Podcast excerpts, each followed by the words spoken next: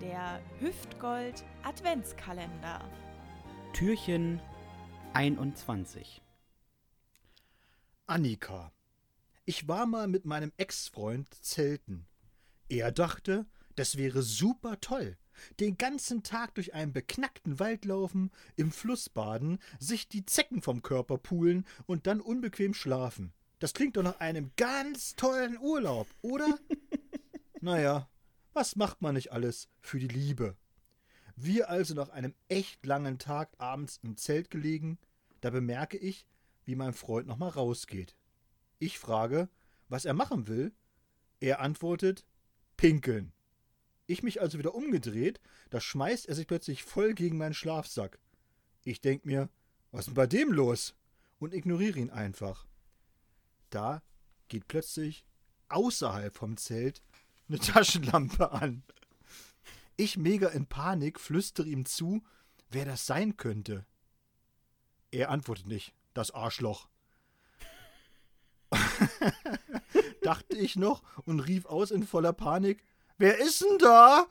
Und von außerhalb des Zeltes kommt: Ich bin's, Mann, ich will pinkeln.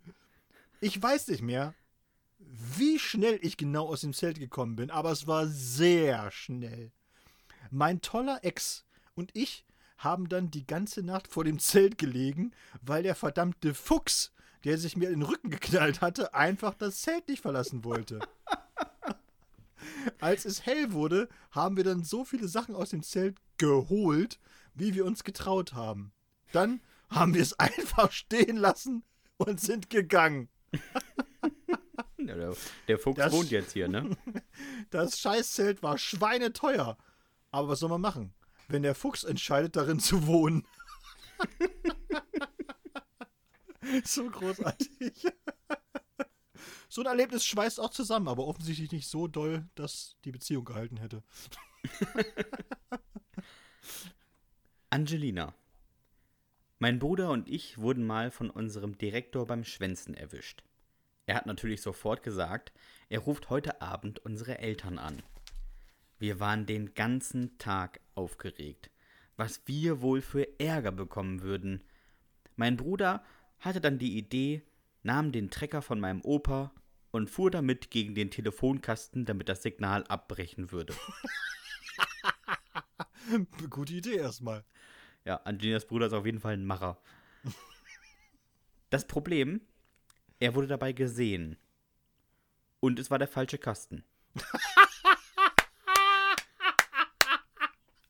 Großartig.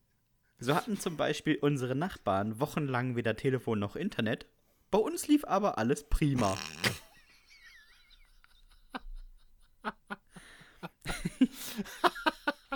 Ah, herrlich.